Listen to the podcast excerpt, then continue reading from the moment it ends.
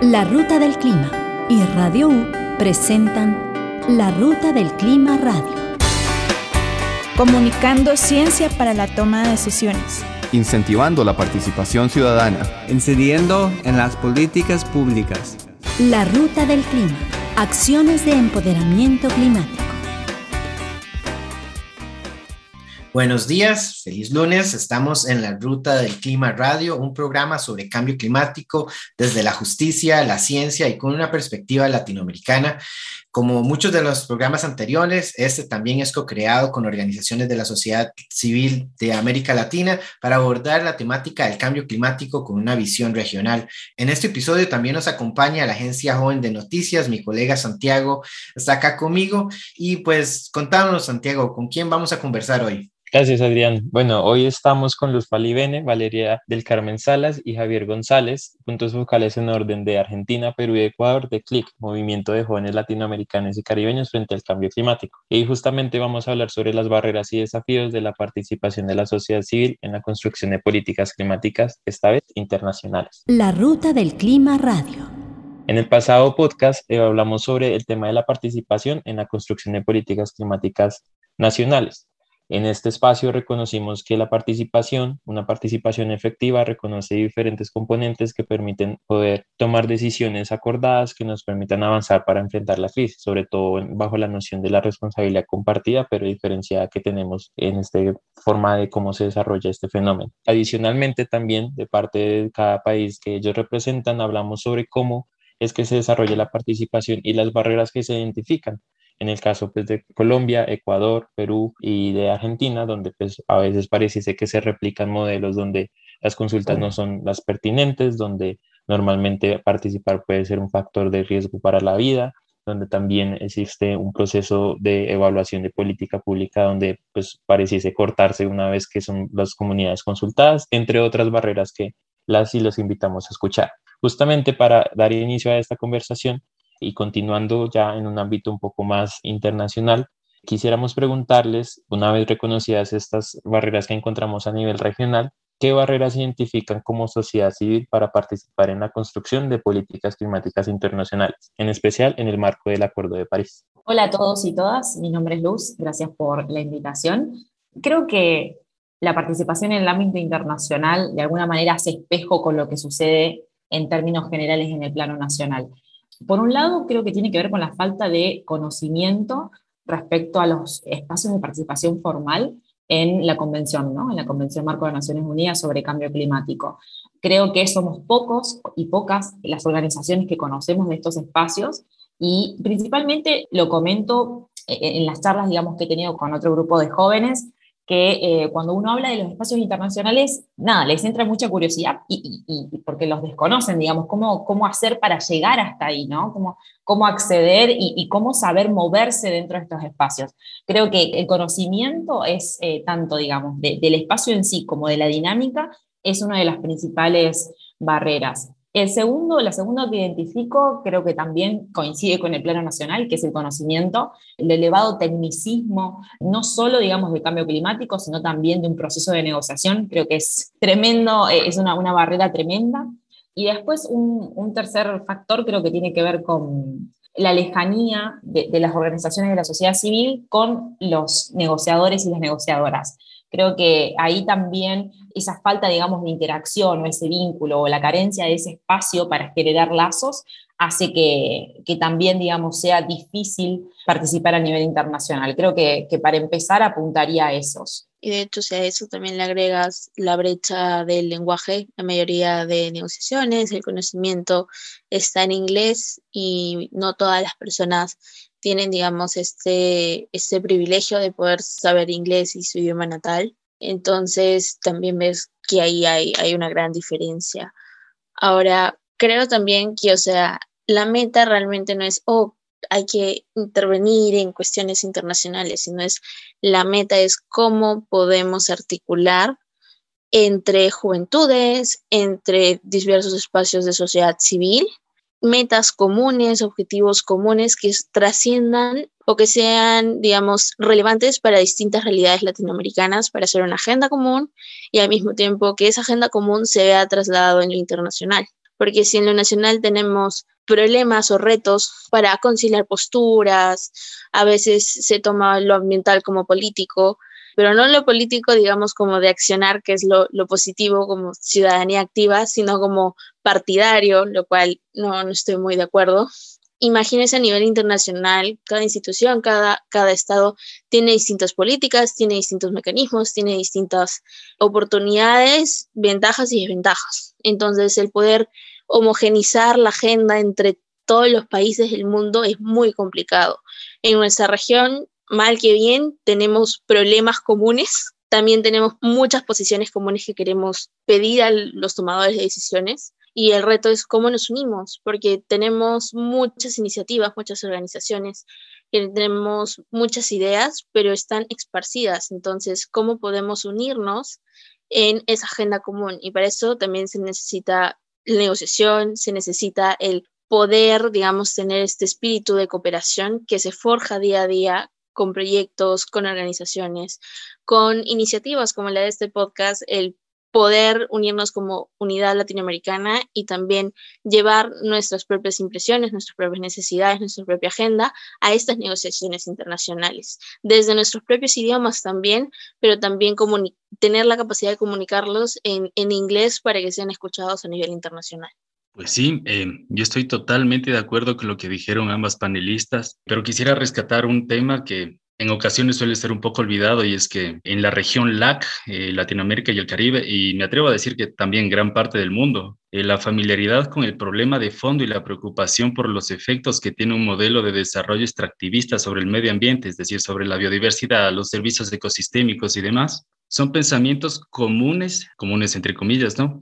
Son comunes en los grupos más privilegiados, aquellos, aquellas personas, aquellos grupos que ya lograron satisfacer sus necesidades básicas, tienen acceso a educación, etcétera, etcétera, etcétera, y que precisamente son quienes más bienes y servicios consumen y demandan. Ahora, con la pandemia, la gente que era menos privilegiada, su acceso a información se fue para abajo y como consecuencia de la emergencia sanitaria, esa población vulnerable aumentó considerablemente, no solo en la región, sino en todo, en todo el planeta. Entonces, si bien es cierto, existe un norte, un punto en común a donde queremos llegar, eh, no tenemos que olvidar que cada región, cada país tiene sus propios problemas, tiene su propio bagaje cultural incluso. Para llegar al tema internacional, quizás primero debemos solventar un poco esos fenómenos socioeconómicos nacionales que nos permitan crear las capacidades para que nosotros podamos integrarnos en el ámbito internacional. Me parece muy valiosa sus reflexiones porque justamente uno empieza a cuestionarse el motivo del por qué la sociedad civil quiere participar en estos espacios de negociación internacional, ¿no?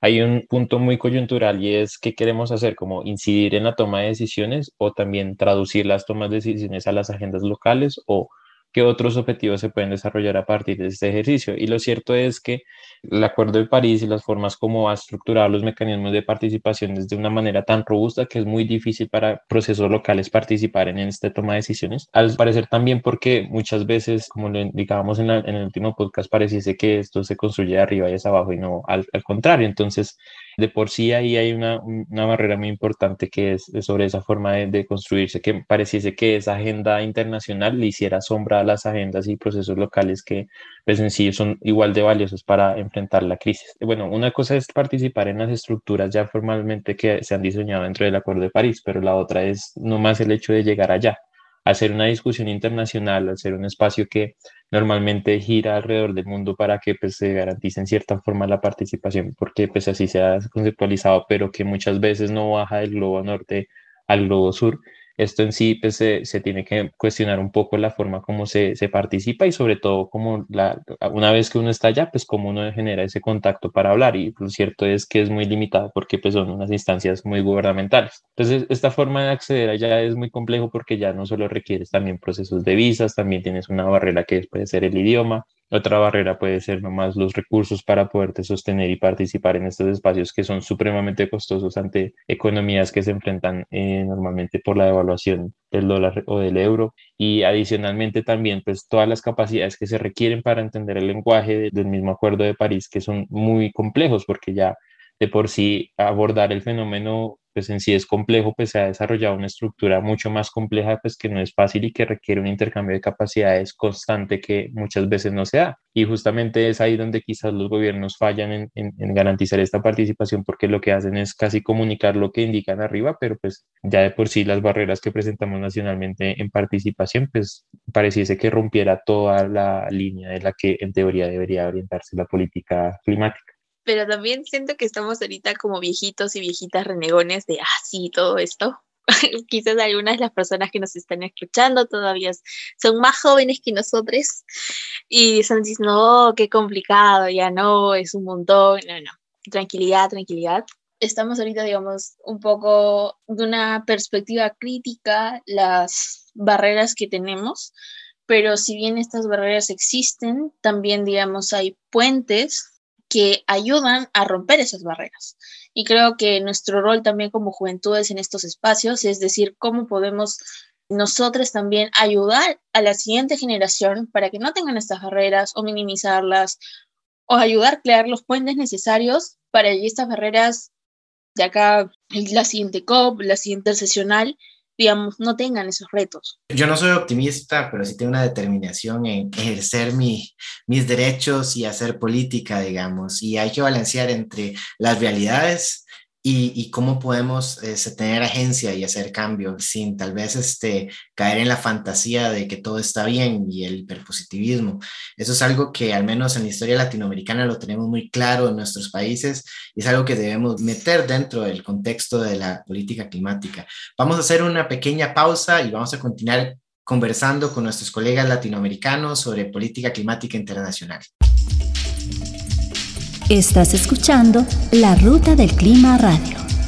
Si sentís preocupación por el cambio climático, desplazarte a pie, en bus o en bicicleta son acciones que te permiten reducir tu huella de carbono. La Ruta del Clima. Acciones de empoderamiento climático.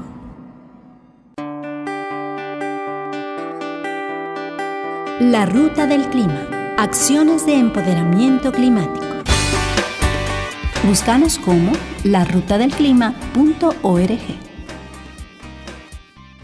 Volvemos, hemos estado conversando sobre los retos de participar para las diferentes organizaciones latinoamericanas en los espacios de toma de decisión internacional como dijimos, es un reto, pero es algo que debemos abordar este, con determinación.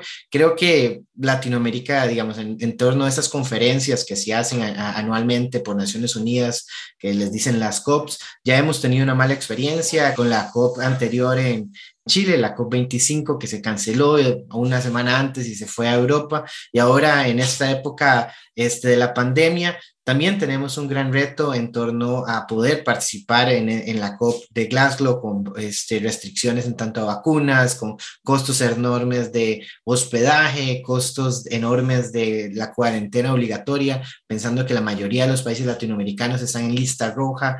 Entonces quisiera saber más o menos ¿Cómo ven ustedes la participación? ¿Qué tan viable es? ¿Cuáles son los retos específicos que tienen ustedes como personas o que tienen las personas en Latinoamérica de la sociedad civil para participar en la próxima cumbre climática?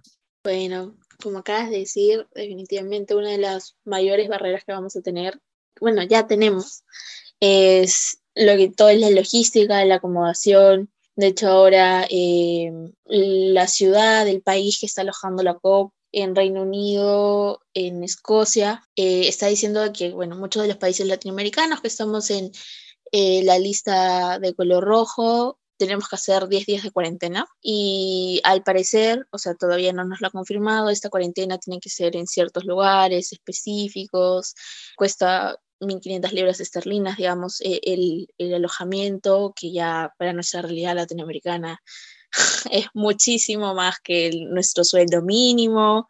Yo la vez pasada estaba sacando cuentas cuánto costaría a un delegado joven autofinanciarse el poder ir a la COP durante todas esas, son dos semanas de negociaciones, hay un evento previo a juventudes, más la cuarentena, todos esos días y si tienes un sueldo mínimo como joven trabajando, tendrías que ahorrar como unos dos a tres años para ahorrar todo tu salario, dos, tres años, como para poder financiarte el poder asistir a una negociación de la COP. Eh, y es un montón. Y ahora eh, particularmente en la realidad peruana, dado que hemos tenido un alza del dólar, es muy probable que esos años sean ahora más. Así que sí, definitivamente eso es un reto. Otra barrera que tenemos es también la exposición al momento de que esto va a ser físico, vamos a estar expuestos a diferentes personas en un lugar concurrido, que igual se están tomando las medidas necesarias, pero la amenaza del COVID, digamos, todavía no ha sido superada.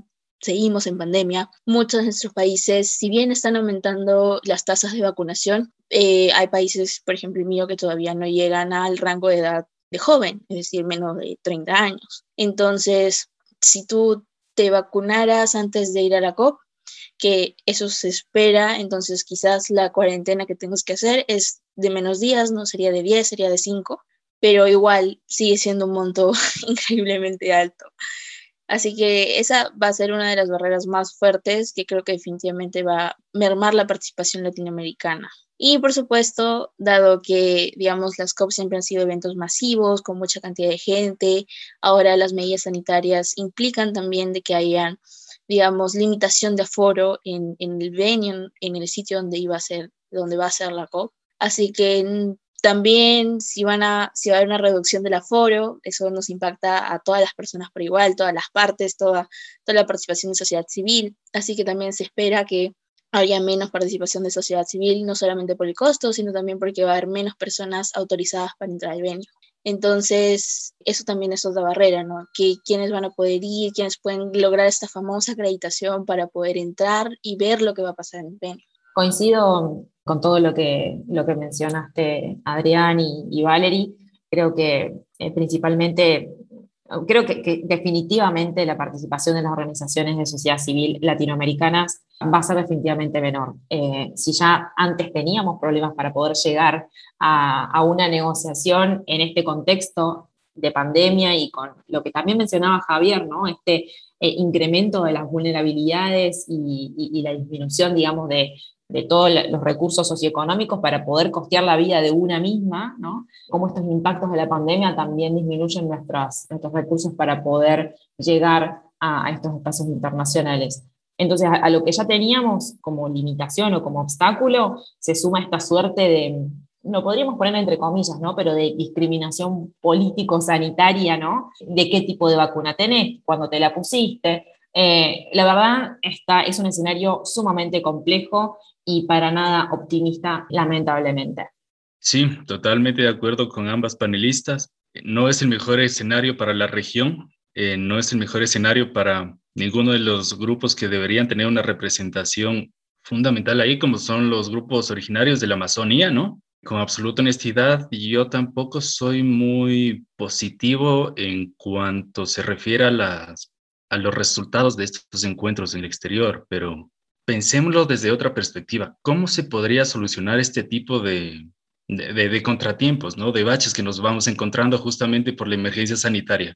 Más o menos, ¿qué, qué identifican ustedes, chicos, que se podría hacer? Desde mi perspectiva, yo creo que es necesario uno el poder identificar quiénes van a ser las organizaciones que sí tienen los recursos como para poder ir a la GOP, las, los jóvenes que van a tener, digamos, este privilegio de poder asistir, de conseguir la acreditación y demás, y articular esfuerzos con estas personas, ¿no? El poder decir, ok, si tú vas a poder ir y tenemos quizás, primero, sacar una reunión, empezar a hacer el trabajo colectivo, tú que vas a poder ir, por favor, digamos, esta es nuestra agenda, ¿qué te parece? Tenemos puntos en común, ¿cuál va a ser tu agenda para la COP? Negociémoslo, te apoyamos desde, digamos, la virtualidad como para que también ayudemos a posicionar el mensaje más que a la persona que va a ir en distintos espacios de la COP. Y también las personas que vayan a ir van a tener una súper responsabilidad, porque no solamente van a estar yendo por su organización o digamos por ellos mismos, sino que van a también cumplir como con un rol de comunicar qué es lo que está pasando, porque quizás las barreras que tenemos cuando no se va a la COP es que no sabemos qué está pasando, digamos, allá, porque son reuniones, tenemos la acreditación, se cierra la puerta y si no estás dentro de la sala, no tienes la menor idea de lo que está pasando. Así que eh, esa responsabilidad, digamos, si las personas que pueden asistir lo toman de la manera más positiva posible, de, de, poder compartir la información de manera abierta, el no tener miedo a decir esto pasado, esto está pasando. Tenemos las redes sociales que son un buen aliado para eso y desde las organizaciones poder comunicar lo que está pasando sería para mí muy potente. El, el colectivo nos va a ayudar para poder, digamos, sobrepasar la barrera física de no poder estar allá, a pesar de que vamos a tener la barrera de, del tiempo, porque allá es otro uso horario, acá estamos en otro, otro tiempo, pero igual se, se puede todo sobrellevar si es que ah, tenemos articulación. En, en, mi caso considero que, que pues, suscribo con varios comentarios de, o propuestas de, de Valerie y también pues digamos que otra de las barreras que uno identifica es un poco la temática que se va a tratar, ¿no? Desde el 2015 que se abrió como los, los espacios de participación, a medida que se avanzan y los temas son un poco más sensibles, ahí se cierran los espacios de participación. Entonces, en ese sentido, uno también, pues si bien el interés es un poco conocer qué decisiones que se, se toman allá y que obviamente nos afectan a nuestra realidad local, también de qué forma, pues viendo las limitaciones en estos espacios, cómo podemos construir una agenda local, ¿no? Cómo estas agendas también que se desarrollan en, nuestro, en nuestros países son también igual de importantes y cómo pues podemos generar esa conciliación de esas diferentes formas de abordar la crisis que eventualmente pues a veces pareciese que la, la internacional fuese impuesta y pues que eh, subestimará mucho los procesos locales. Entonces en ese sentido yo también creo que en los retos que, que, se vienen para esta COP, también mirar cómo se puede fortalecer la agenda local y sobre todo permitir que pues, los procesos haya una gobernanza climática, que eso es muy importante en tanto el abordaje no empieza desde qué es lo que está haciendo el Estado, sino qué estamos haciendo como sociedad civil para co-crear justamente esas soluciones que, que necesitamos para enfrentar la crisis de una manera que pues no, no recaiga en los mismos patrones que nos han traído acá, pero también a la vez se defiendan nuestros derechos principales en nuestras comunidades. Coincido con, con todas eh, y todos. Creo que la incertidumbre, me parece súper interesante la pregunta que hace Javier, eh, la incertidumbre de, de, de, saber si la COP se iba a realizar o no, nos ha dejado sin tiempo, lamentablemente, para organizarnos con, como, se debe para poder gestionar los recursos que sean necesarios para participar y estar ahí, ¿no? Eh, pero creo que eh, las opciones que, que, brindan Valer y, Santiago eh, son, son más que válidas y, son estratégicas, me parece. Eh, entonces, por un lado, creo que tendríamos que incrementar la cobertura digital de, de las negociaciones. No nos queda otra que, que, apuntar a esto y, como dice Valerie, fortalecer una postura regional en los movimientos en los que seamos parte, que sabemos que, que van a participar Creo que fortalecer eso para después llevarlo a estos espacios de, negociación internacional es una de las vías. Y por otra parte, considero que también hay que seguir apuntando a eh, fortalecer las capacidades de nivel nacional y local para poder entender y darle seguimiento a estos espacios, ¿no? aunque sea a distancia, poder hacer aunque sea presión mediante redes sociales, que hoy por hoy es algo que, que tiene mucho eco, entonces creo que es una forma de, de participar. Bueno, quisiera agradecerles a todas y todos por sus intervenciones y este tema de la participación en los espacios internacionales, en las comunidades climáticas, al menos desde la ruta del clima es algo muy importante. Nosotros tenemos ocho años de ser observadores de la convención y estamos muy determinados en participar en esta cumbre y sin embargo todas las semanas es una nueva incertidumbre. Algo que nos sorprende también es el silencio de nuestros países y las delegaciones, países que se envían ahí en cuanto a las condiciones que se nos imponen a la sociedad civil y a, las mismas delegaciones viendo que el nivel de indefensión que tienen y la falta de recursos es muy similar a lo que vimos nosotros y nos hace dudar mucho sobre el poder de decisión que realmente pueden tener cuando no pueden garantizar o al menos ser voceros de nuestro derecho a participar y de condiciones que faculten pues esa, esa participación a todos los diferentes actores que tienen derecho a estar en una cumbre climática y eso es muy preocupante. Bueno, para ya hacer el cierre quisiera agradecerles a nuestros panelistas, a todas y todos por participar de parte de la agencia Joven de Noticias y la Ruta del Clima. Siempre es un placer pues conversar con ustedes y pues que nos den la oportunidad de tener esta visión latinoamericana sobre diferentes problemas y en este tema, digamos, específicamente de la gobernanza y la participación es muy importante ver qué es lo que tenemos en común y cómo podemos trabajar en conjunto. Quisiera darle las gracias a Paolo en los controles y a ustedes por habernos acompañado esta mañana. Les esperamos el próximo lunes a las 8 de la mañana en 101.9 Radio U para continuar conversando sobre gobernanza climática y otros temas relacionados con la justicia y los derechos humanos. Les invitamos a seguirnos a la Ruta del Clima de Radio U en Facebook, Twitter e Instagram y en sus plataformas plataformas favoritas de podcast. Hasta el próximo lunes. Esto fue La Ruta del Clima Radio. Apertura hacia la información climática. Generando conciencia para las transformaciones necesarias. Promoviendo el desarrollo sostenible. Te esperamos todos los lunes a las 8 de la mañana por Radio U 101.9.